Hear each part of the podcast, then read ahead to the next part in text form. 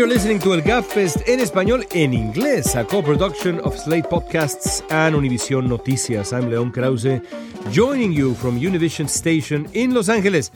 My fellow panelist today is um, Dori Toribio from Washington, D.C. Dori, how are you? Very good. How are you? This is a short English language version of our show El Gabfest en Español. We bring you here a Latino perspective, as always, on uh, uh, the issues of the day in English. This week we uh, spoke um, during our Spanish uh, language conversation about uh, many things. We we uh, covered the World Cup, of course, uh, and we focused most of our conversation on the cruel and inhumane policy that seems to have ended. Seems to have ended uh, by the time we have uh, now uh, reached the, the, the, recording of, of our podcast um, that drove the Trump administration to separate children from their parents at the border uh, as part of this zero tolerance policy that the Trump administration has put in place. It has been, Dori, um, a, a, very difficult, very emotional uh, few days for all of us in uh, Spanish language media and in uh, United States in general, because we've had to witness something that goes against the American ideal, against the values uh, that uh, uh, have uh, taken this country to the summit of human history. And I think I am really not exaggerating. What we saw, what we heard, uh, coming from those detention centers, from uh, uh, the children crying out for their parents, mm-hmm. is the definition of the most cruel form of nativism and goes against the values that America should defend and has defended all over all over the world. Uh, social pressure, uh, news coverage, the reaction from uh, the world over, 67% uh, of Americans, according to CNN, uh, are now currently against the zero tolerance policy that the, the, Trump administration has put in place, has driven the Trump administration to a backtrack, at least for now, and end this policy of separation, although it remains unclear what that exactly will mean. But I would like to, to begin by, by saying how difficult, how painful these days have been, Dori. And I love that you start with that because it, it has been a very difficult week. And it has been brutal for us.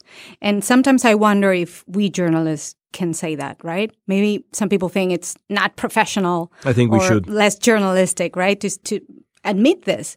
But it has been tough. This is very tough. That moment when, when ProPublica released that audio, that soundbite, from the, the shelter in the border with the kids crying. Yes. Even though we know, we already know what's happening there. We already know that kids are crying when they're being separated from their moms. Of course we know.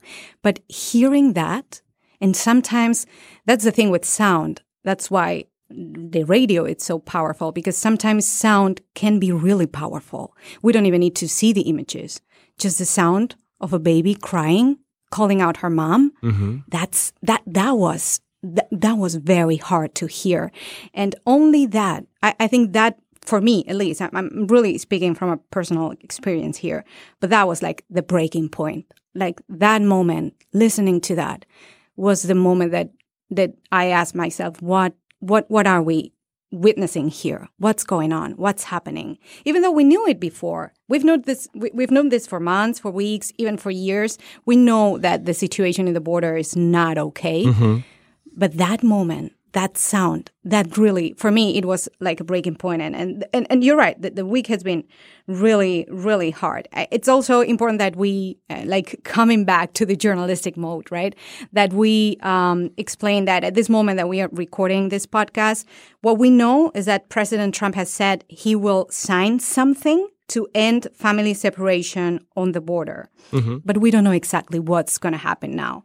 And I really think it's important to say this because to be clear, President Trump doesn't have to sign an executive order to end the separation of, of families of on the border. Mm-hmm. I think that's like, because sometimes he creates news, right?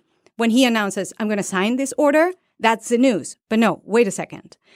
He could have ended this before with just a phone call To So the Justice now- Department, of course. Yes. Of course. Just putting an end to this policy, right? The, the zero tolerance policy. But now we're in this new stage where he's going to sign something uh, that's going to solve a problem that was initially created by this administration. So they've created the problem and now they are saying they're the ones who are solving the problem. And I think we have to be very clear about this. We have to uh, to make a difference between what's happening, what the president is saying, what the administration is saying, and what's really going on. Because everything, if not, there's a lot of noise and, and chaos, and, and we really need to put the facts first. I couldn't agree more, and and one would expect that they would pay a political price, given given the polling. Even 34 percent of Republicans uh, disagree with the current with the current policy.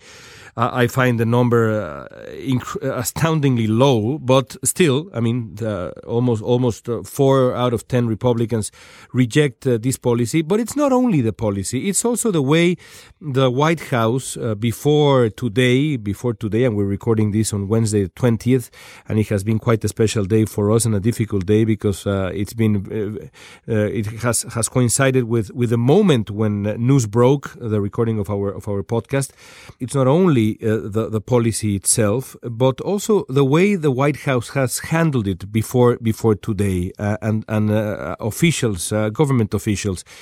Homeland Security Secretary Nielsen, uh, after defending this uh, horrendous, cruel policy, um, going to a Mexican restaurant to have dinner. Or Corey Lewandowski, who was so important during the Trump administration and is still close, uh, the Trump campaign, and is still close to the administration, mocking a child uh, with, with Down syndrome who has been separated from her parents on, on national television. Honestly, and again, talking about unjournalistic things, uh, one should never hope for X or Y political outcome uh, because that is against uh, impartiality. But in all honesty, I cannot help but hope that the Trump administration will pay uh, a, a price, an electoral price, a political price for the way they have handled this, the, the way they have uh, implemented this policy, and the way they have defended the indefensible.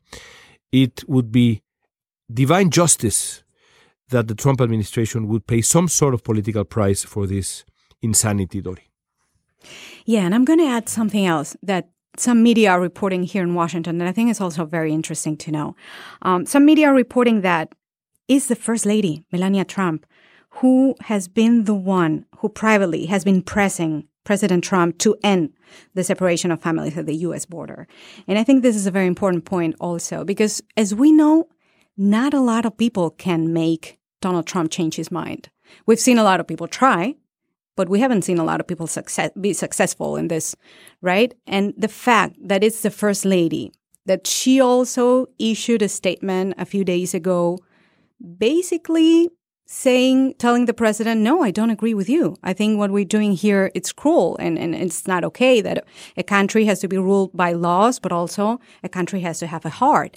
I think that that was a very important point here that the first lady and all the other living first ladies, also uh, that article in the Washington Post signed by, by uh, Laura Bush, I think the role of the first ladies here has been very interesting. Yes. Because this is one of the matters that, you know, if, if a first lady in a country has to has has to have one role, this is the time to prove it. Absolutely. And I think they all have done it. And I think it's very interesting to know that Melania Trump was also part of this process, right? Because, you know, we, we also have to admit this. Donald Trump doesn't change his mind that easily, right?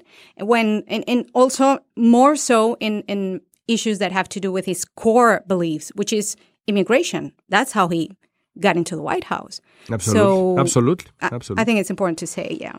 I think that uh, in the end, what you just mentioned, the reaction of uh, uh, the first lady, the former first ladies, the the outrage all over the world, the evident repudiation of the policy, the overwhelming constant news coverage, it all became, I think, too much to bear for Trump and his nativists.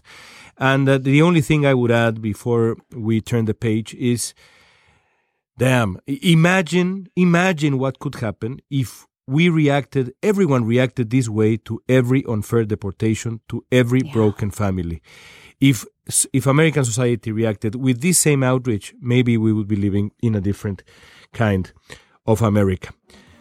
Thank you, Dori. We, we encourage uh, all of you to check out our Spanish language show and tell your Spanish speaking friends about it.